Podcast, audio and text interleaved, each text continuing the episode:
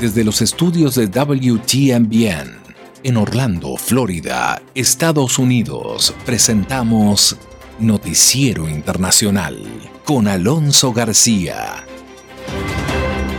Un cordial saludo y gracias por permitirme compartir con usted una vez más los principales acontecimientos de Estados Unidos, América Latina y Europa. Ya es día jueves, jueves 10 de junio del año 2021. Estos son los titulares de la presente edición. La Unión Europea aprueba la implantación del certificado COVID digital. Entre tanto, en Estados Unidos se advierte sobre los viajes para cientos de países, incluyendo Japón, que es la sede de las Olimpiadas de verano. Y en Francia un hombre abofetea al presidente Macron durante una aparición pública. En Australia, la operación Ironside descubrió una red masiva de tráfico de drogas en todo el mundo. Y en El Salvador, el Parlamento aprueba el uso del Bitcoin como moneda de curso legal por primera vez en el mundo.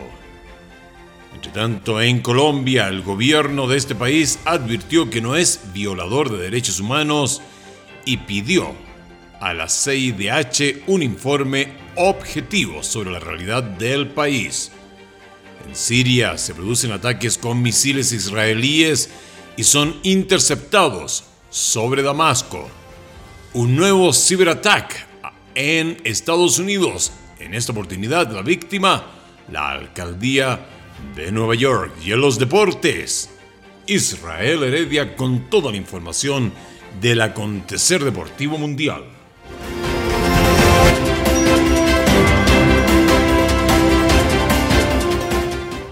Estamos presentando Noticiero Internacional.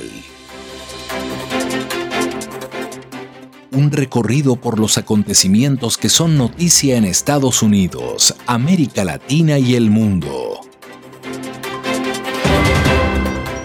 Este es el momento indicado para quedar bien informado.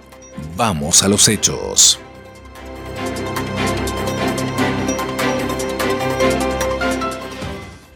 Gracias Juanjo Garone. Vamos de inmediato con el desarrollo de las noticias.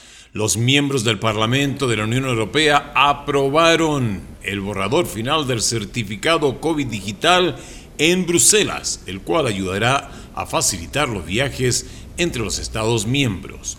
Los diputados votaron 546 a favor de la nueva normativa, 93 en contra y 51 abstenciones para ciudadanos de la Unión Europea y 553 a favor, 91 en contra y 46 abstenciones respecto a nacionales de terceros países. Este certificado, también conocido como pasaporte de vacunación COVID-19, se emitirá en formato digital o en papel y contendrá un código QR que se escaneará en los aeropuertos de forma gratuita. El documento certificará que una persona ha tenido un resultado negativo en una prueba de COVID-19, se ha recuperado de la infección o está completamente vacunada contra la enfermedad. El marco común de la Unión Europea garantizará que los certificados estén armonizados y sean verificables en toda la Unión, además de ofrecer garantías contra el fraude o la falsificación. El sistema comenzará a partir del 1 de julio y se aplicará durante 12 meses.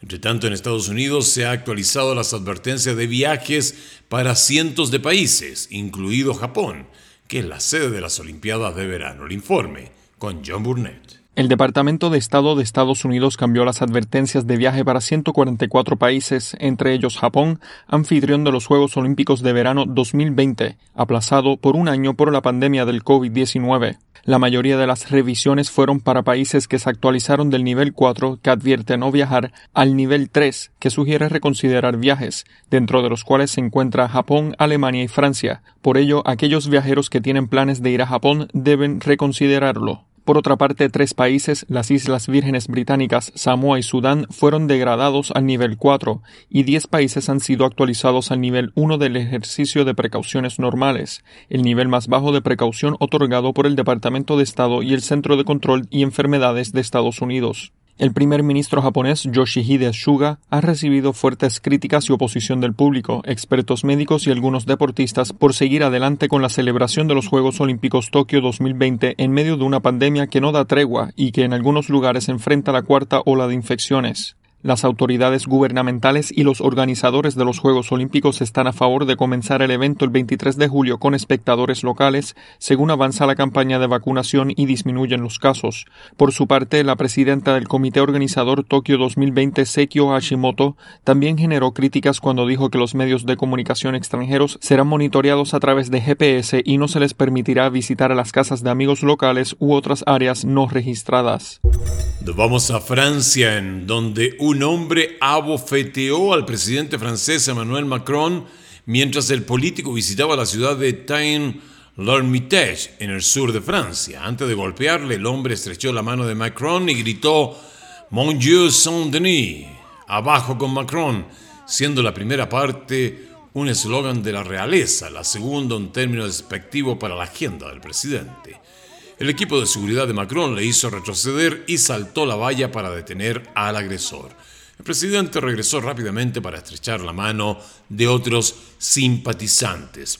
Y en Australia, las autoridades australianas dicen que la investigación denominada Operación Ironside descubrió una red masiva de tráfico de drogas en todo el mundo. Vamos con la información de John Burnett. Más de 200 personas fueron arrestadas en Australia como parte de una importante operación de tres años contra una red de crimen organizado que se extendía por varios continentes. En la ofensiva de las autoridades denominada Operación Ironside, la Policía Federal Australiana y la Oficina Federal de Investigaciones de los Estados Unidos lograron penetrar la una vez secreta aplicación encriptada llamada ANOM y encontraron información sobre el trasiego y mercado ilícito de drogas en Asia, América del Sur, el Medio Oriente y Australia, así como 20 complots para cometer asesinato. El primer ministro Scott Morrison dijo que la Operación Ironside asestó un duro golpe que repercutirá en el crimen organizado de todo el mundo. Operation Ironside La operación Ironside ha presentado cargos contra cientos de presuntos delincuentes, ha incautado millones de dólares en ganancias delictivas, ha retirado armas de nuestras calles y ha salvado vidas y continuaremos en una operación en curso. La operación coloca a Australia en la vanguardia de esta lucha contra peligrosos delincuentes organizados que trafican con la miseria humana y en última instancia mantendrá a nuestras comunidades y a los australianos más seguros. Los funcionarios australianos anunciaron el martes en Sydney que 224 personas fueron arrestadas con un total de 526 cargos en cada estado. También más de 4.000 agentes de policía locales, estatales y federales de Australia incautaron casi 4 toneladas métricas de drogas, más de 100 armas y casi 35 millones de dólares en efectivo durante las redadas a nivel nacional. En la vecina isla Nueva Zelanda también fueron arrestadas otras 35 personas como parte de la operación Ironside.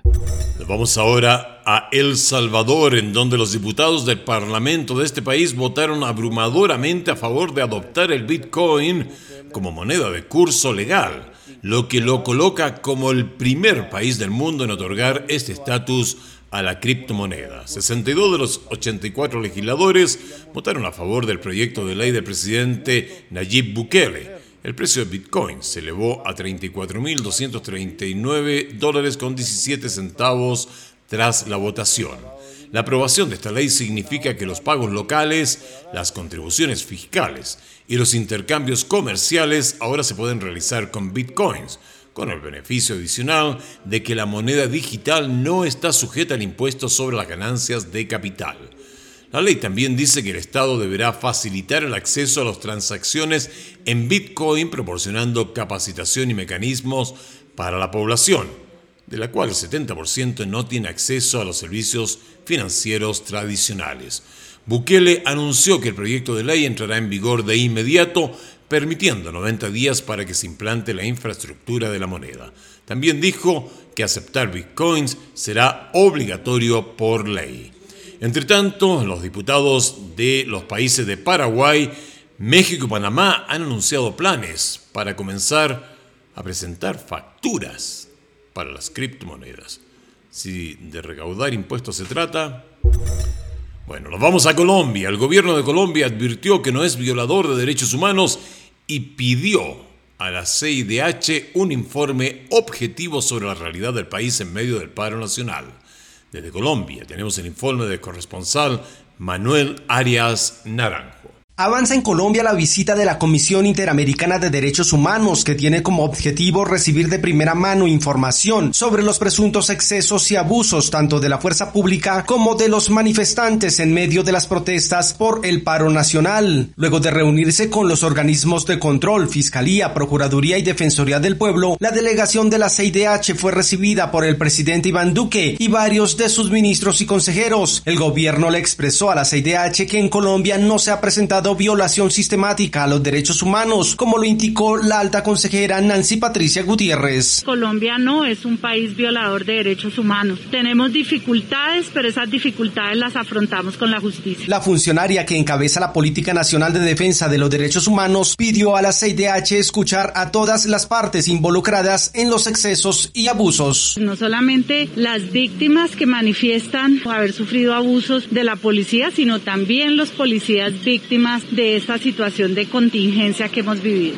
Por su parte, la presidenta de la CIDH, quien encabeza la delegación, Antonia Urrejola, señaló que luego de escuchar a todas las partes se procederá a entregar un informe a la luz de los estándares interamericanos. Estamos precisamente acá para ver estas denuncias. Por responsabilidad tenemos que no solo recibir las denuncias, sino conversar con los distintos actores y recibir toda la información, evaluar y posteriormente pronunciarnos de manera más definitiva. Está previsto que hoy la delegación de la CIDH se reúna con los del Comité del Paro y luego se desplace a Cali y Popayán, ciudades del suroccidente colombiano, donde se han presentado fuertes enfrentamientos entre la fuerza pública y los manifestantes.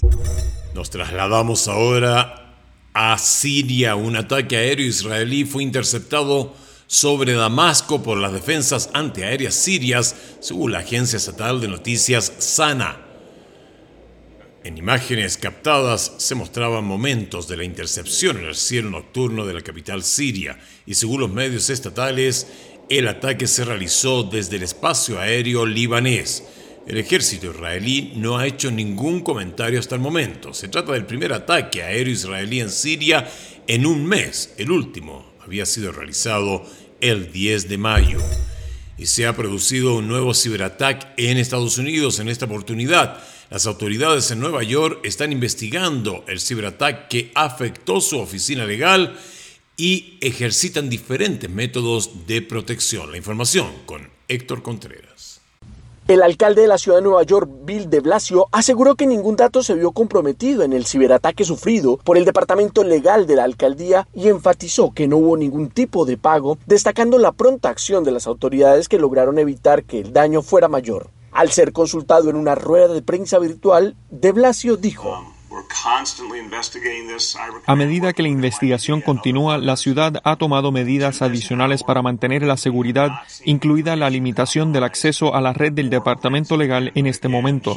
El alcalde de Blasio aseguró que los funcionarios de seguridad cibernética recomendaron desconectar las computadoras del departamento legal de la red de la ciudad el domingo después de descubrir el ciberataque y agregó que este es un problema que se deberá enfrentar por bastante tiempo, por lo que afirmó el funcionario se tendrá que hacer mucho para concentrarse en ellos y protegerse. Por su parte, el director de seguridad informática de la ciudad de Nueva York, Geoff Brown, aseguró que el ataque no fue una situación por la que se pidió el pago de rescate, aunque se negó a discutir sobre los posibles motivos. En tanto, el subcomisionado de inteligencia y contraterrorismo del Departamento de Policía, John Miller, dijo que la buena noticia es que el sistema funcionó perfectamente para detectar las amenazas de los piratas informáticos.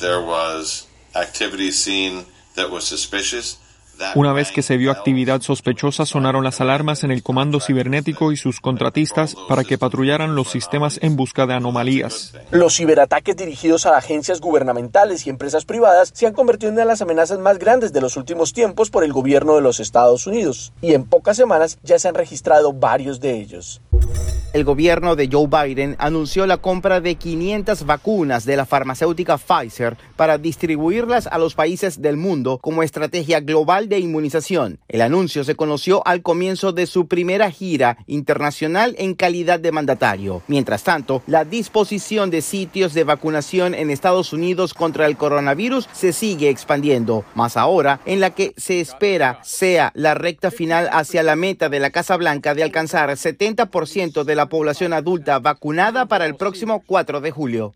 Usted puede enviar un mensaje de texto con su código postal y ganarse un viaje gratis hacia y desde el sitio de vacunación. Uber y Lyft ya han completado 150 mil viajes gratuitos para ayudar a los estadounidenses a vacunarse. Este programa continuará hasta el 4 de julio.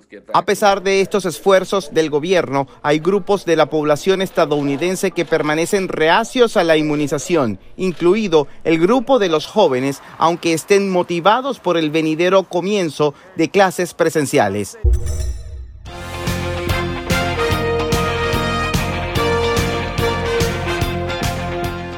Pasamos ahora al mundo de los deportes con Israel Heredia, desde Orlando, Florida.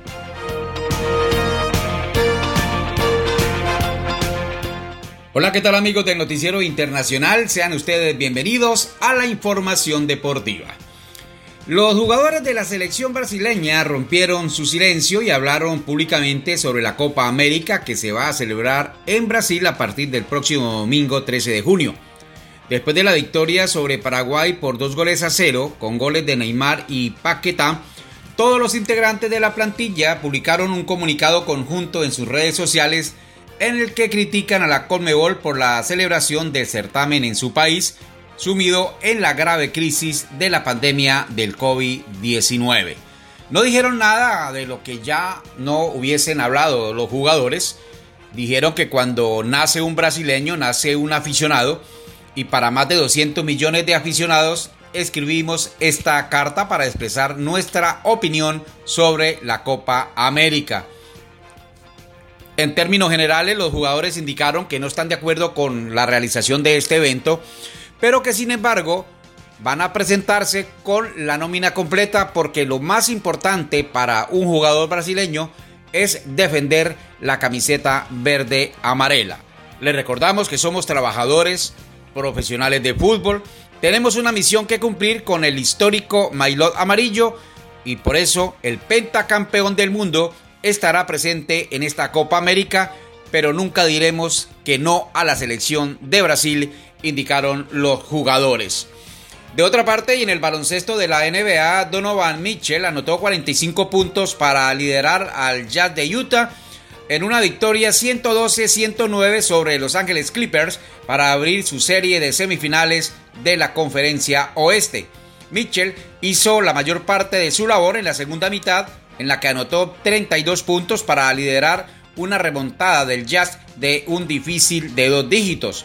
Jordan Clarkson y Boyan sumaron 18 puntos cada uno. Mitchell y Clarkson se combinaron para encestar 12 triples. Entre tanto, el jugador Leonard aportó 23 puntos para liderar al equipo de Los Ángeles.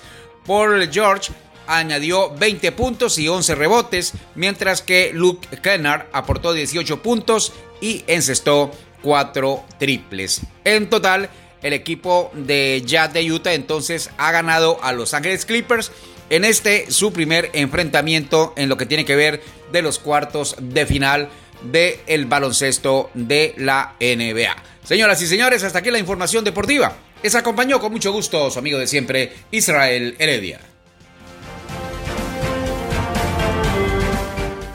Eso es todo por hoy, Noticiero Internacional. Gracias por habernos permitido acompañarle estos minutos con información relevante en una producción de la WTMBN, presentado a usted a través de su medio favorito. Nos volvemos a juntar mañana acá en este mismo espacio. Agradecemos al Broadcasting Board of Governors por el apoyo que nos proporciona día a día con corresponsales en los lugares de los hechos. A nombre de todo el equipo, a nombre de Israel Heredia los deportes y de su servidor Alonso García Puentes, le deseamos un maravilloso día.